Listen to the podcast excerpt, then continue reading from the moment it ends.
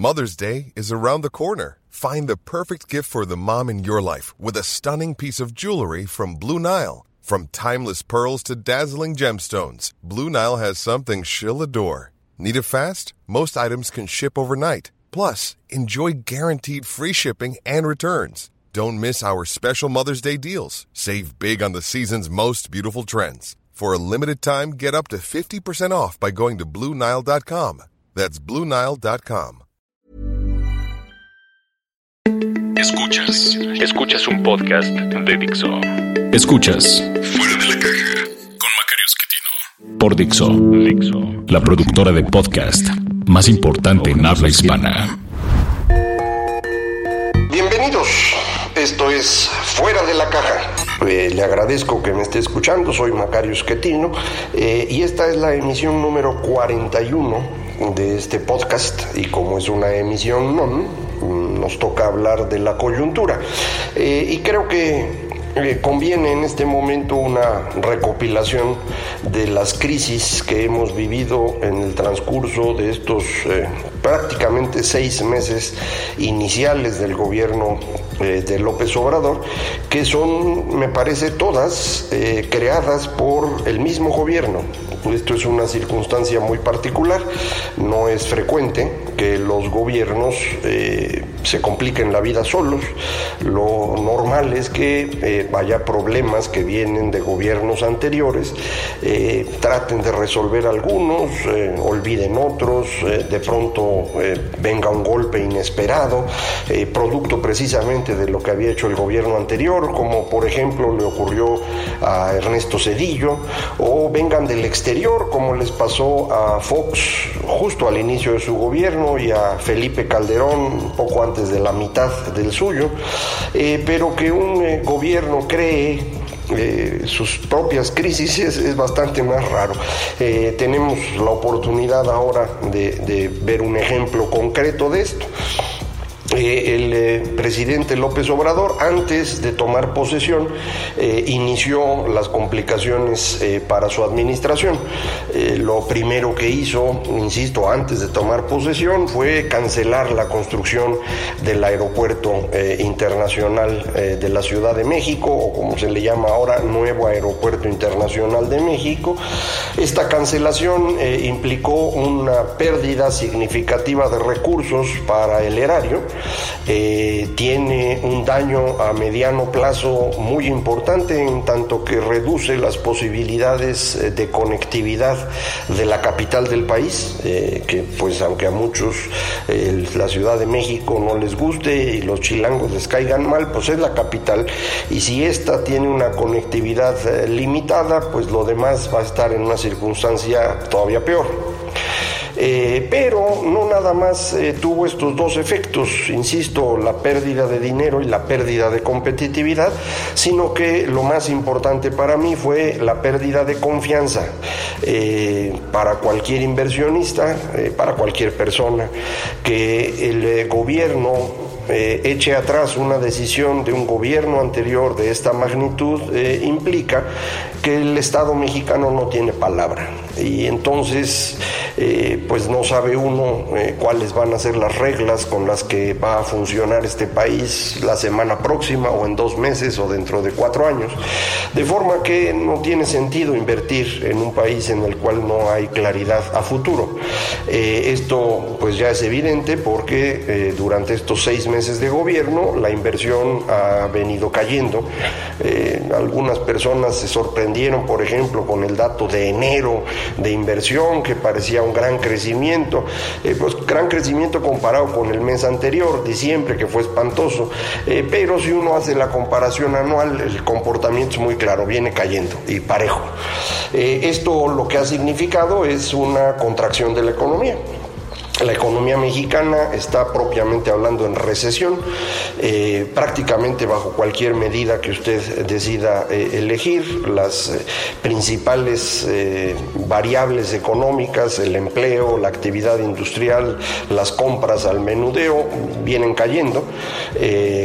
Llevamos más de seis meses por debajo de 100 puntos en el indicador cíclico coincidente, que es otra forma de medir recesión, o si quiere usar la tradición de dos trimestres eh, con comportamiento negativo, la industria eh, ya mostró esto. Ya, ya se cumplieron los dos trimestres, el último de 2018 y el primero de 2019, eh, tienen números rojos. Eh, buena parte de esto es la gran caída de la producción de petróleo, que no es atribuible a, a López Obrador, pero le ha ido sumando una menor actividad en construcción y en la industria manufacturera, que pues llevan a que el resultado promedio de la industria sea negativo. Entonces, la recesión que está viviendo México es autoinfligida, proviene de la decisión del aeropuerto. Eh, la segunda crisis que crearon casi luego, luego al tomar posesión fue el desabasto de gasolina, eso todos lo recordamos, me imagino. Hacia mediados de diciembre se les acabó la gasolina, entonces inventaron que estaban haciendo la lucha contra el huachicol. Esto es un invento absoluto, no hicieron nada en particular, no tenemos datos que permitan mostrar que hay alguna mejora en, este asunto. Ellos dicen que sí, pero pues no tenemos datos comparables ni públicos, que sería lo importante. Eh, lo que sí ocurrió es que dejó de haber gasolina y está muy claro que esto tiene su origen en una menor importación tanto de gasolina como de petróleo ligero necesario para el funcionamiento de eh, algunas de las refinerías eh, de nuestro país. Entonces, esto lo produjeron ellos, eh, fue una crisis, insisto, innecesaria. La siguiente eh, crisis eh, que podemos eh, ver que está ocurriendo en este momento, aunque no sea tan generalizada, es más difícil que haya información al respecto, tiene que ver con los medicamentos. no solamente mm, hay problemas en la dotación de medicinas en hospitales y en centros de salud, también material de, de curación, y es ya una, parece una noticia oficial, eh, se está pagando menos a los eh, médicos eh, que están terminando sus estudios, que hacen este servicio social de un año, que es un, robo a ellos de parte de la sociedad, y que pues muchos médicos han intentado tratar de corregir esta situación. En lugar de corregir, lo que han hecho es reducirles la cantidad que se les paga mes a mes para compensar un poco este trabajo obligado que tienen que hacer, manera pues que su situación es bastante seria y, se, se siente muy, muy feo que estas personas que están terminando una carrera que es compleja, que requiere muchos años, reciban una cantidad ínfima de dinero al mes por su trabajo, mientras que se les da cuatro veces más a quienes no están trabajando, no están estudiando, pero se han convertido en estos eh, jóvenes construyendo el futuro, según nos dicen. Eh, súmele al problema de salud el problema en educación no eh, habrá libros de texto eh, gratuitos eh, al momento de iniciar el próximo ciclo escolar, se entregarán después porque no los licitaron a tiempo, de hecho ni siquiera licitaron, acabaron haciendo una invitación para, para que se produjeran estos libros y van a ser menos de los que se entregaban. ¿Por qué? Por pura incompetencia, insisto, de parte de este nuevo gobierno. y finalmente, pues la crisis de ahorita, la que usted eh, vivió muy probablemente la semana pasada, no sé si en su ciudad todavía eh, se siga con este problema del humo excesivo en las ciudades producto de incendios forestales. Eh, por ahí he escuchado a alguien diciendo que esto tiene que ver con el cambio del clima. No, no tiene nada que ver. Es un problema otra vez del gobierno. Lo que hicieron fue reducir de forma significativa el presupuesto para la Comisión Nacional Forestal, lo redujeron a la mitad, eh, pero adicionalmente cancelaron el programa de empleo temporal, que es de donde se contrataba a pues, jóvenes que dedicaban un par de meses, normalmente marzo, abril o abril, mayo, para eh, ir haciendo cortafuegos, limpiando material que estaría a punto de quemarse en los bosques, lo normal, estos son eh, fenómenos naturales que pues nosotros los humanos hemos ido controlando para vivir un poco más a gusto. Eh, bueno, pues ahora no se hizo nada de esto y el resultado es una cantidad brutal de incendios. incendios que pues van generando humo que se va moviendo a la ciudad ciudades, porque así es el, el viento. En esto podría uno decir, bueno, pues también tuvieron mala suerte, hubo una alta presión al sur del país que duró mucho tiempo, que impidió estos eh, flujos de corriente en chorro que tradicionalmente limpian un poco eh, la zona central del país, que es donde vive más, más gente. Eh, pues sí, a lo mejor, pero si no hubiéramos tenido esa cantidad de incendios no habría habido problema. Entonces es otra vez una crisis autoinfligida, producto de decisiones que no tienen sentido, que se tomaron sin considerar la gran cantidad de efectos que tiene cualquier decisión en el gobierno. Eh, este fenómeno, me parece, ocurre en prácticamente toda la administración, aun cuando se note mucho en estas crisis que hemos mencionado, eh, porque pues es muy evidente el impacto. En otras a lo mejor es menos evidente, pero también está ocurriendo. Y tiene que ver con esta decisión de expulsar a las personas que ya tenían eh, conocimiento de cómo funciona el gobierno, con el argumento de que todos son corruptos y que había que reducir eh, la cantidad de personas, sus sueldos, sus prestaciones eh, y sustituirlos por otros. Los que llegan son todos leales al eh, líder, no sé cuántos sean capaces, la evidencia indica que pocos, pero a lo mejor son más y no me he dado cuenta. El resultado es que tenemos ahora un gobierno absolutamente incapaz de operar. Eh, adicionalmente se ha reducido el presupuesto para este gobierno porque se está destinando eh, todo a los proyectos absurdos del presidente, la refinería de dos bocas que no tiene sentido, ya lo hemos platicado en otras ocasiones y usted puede ver a, la opinión de cualquier experto eh, para confirmar lo que hemos hablado aquí. el tren Maya, que es igual una idea que no tiene ningún fundamento económico, eso jamás se va a pagar, eh, puede causar daños importantes en algunas partes, en otras podría ser una buena idea, pero considerando que es dinero tirado.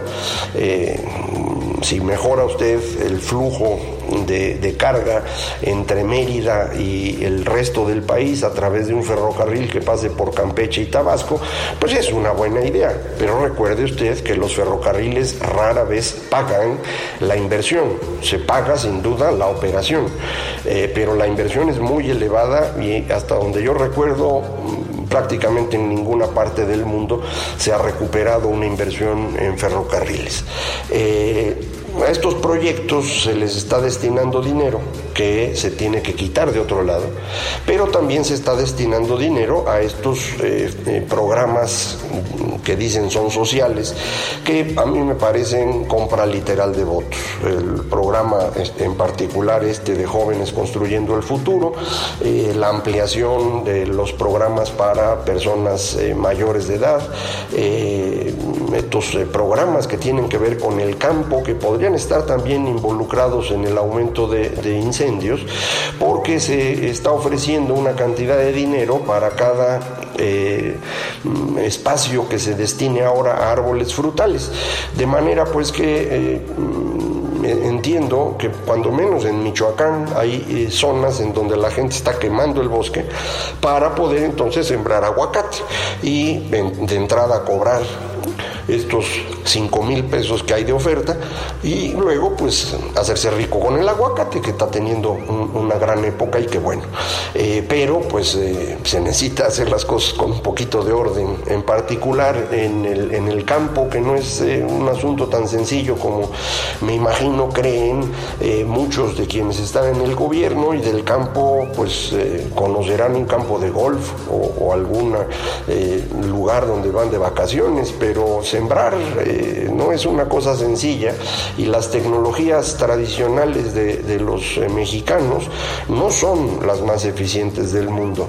Eh, esta idea de rosa, tumba, quema que aprendíamos en primaria eh, se sigue utilizando y, no es la mejor forma de administrar la tierra.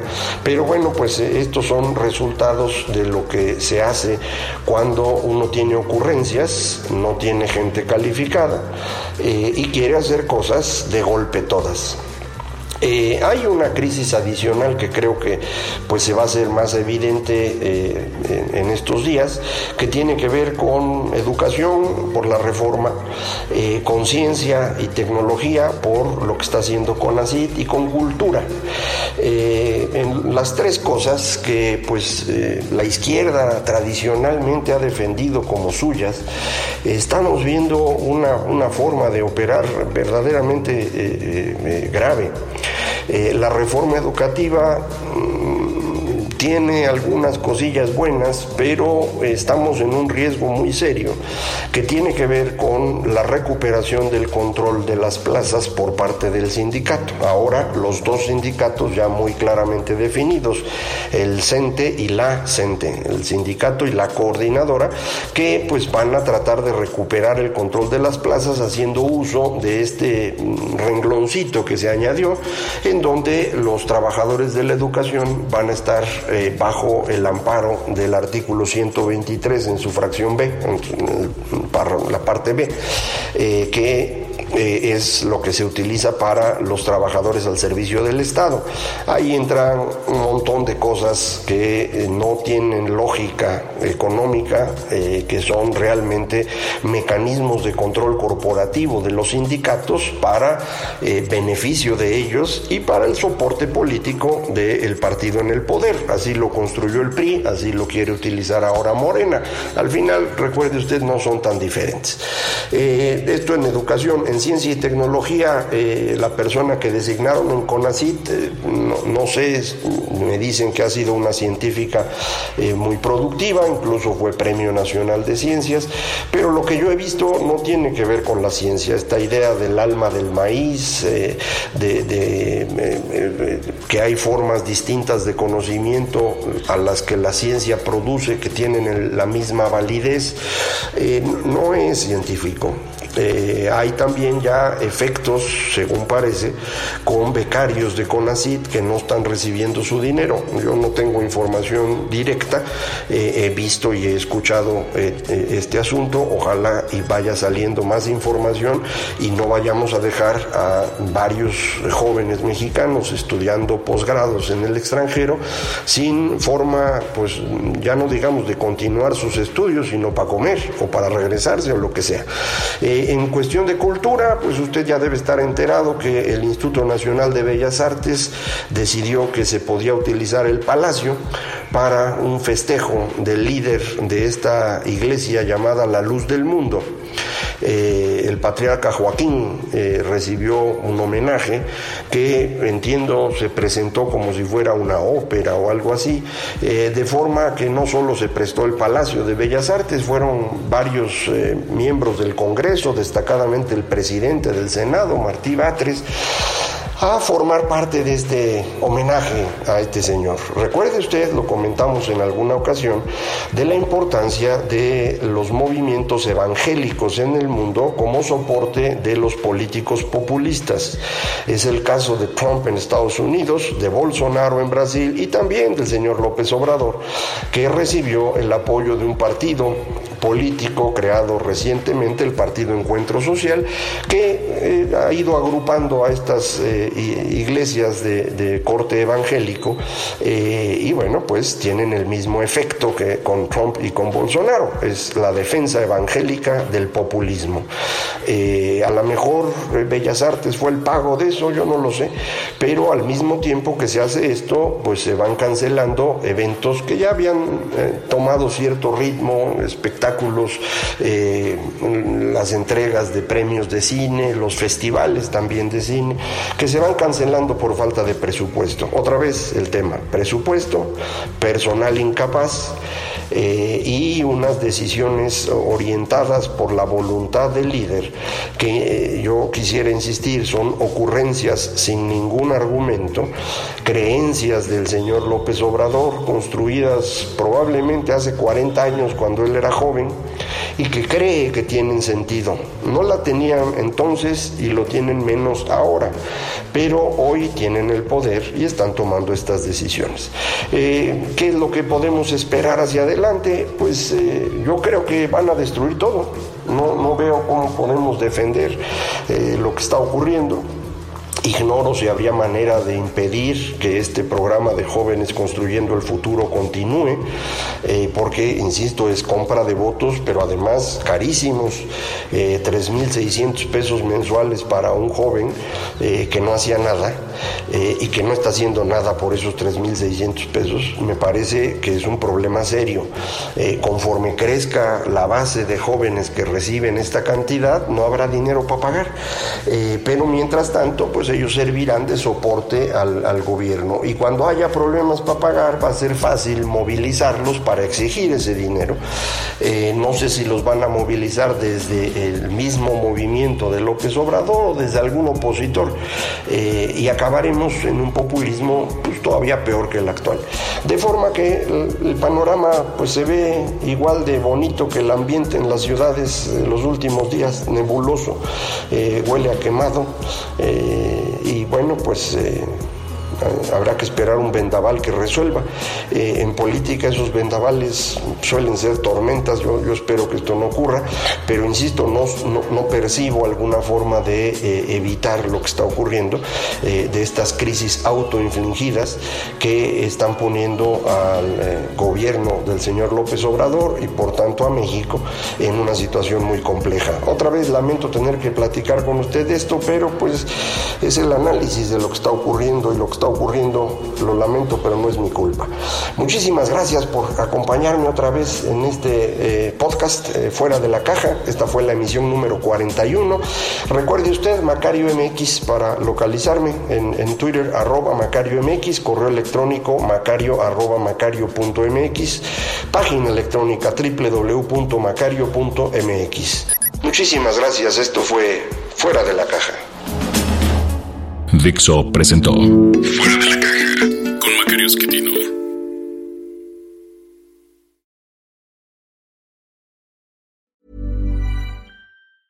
Hey, it's Danny Pellegrino from Everything Iconic. Ready to upgrade your style game without blowing your budget? Check out Quince. They've got all the good stuff shirts and polos, activewear, and fine leather goods, all at 50 to 80% less than other high end brands. And the best part? They're all about safe, ethical, and responsible manufacturing.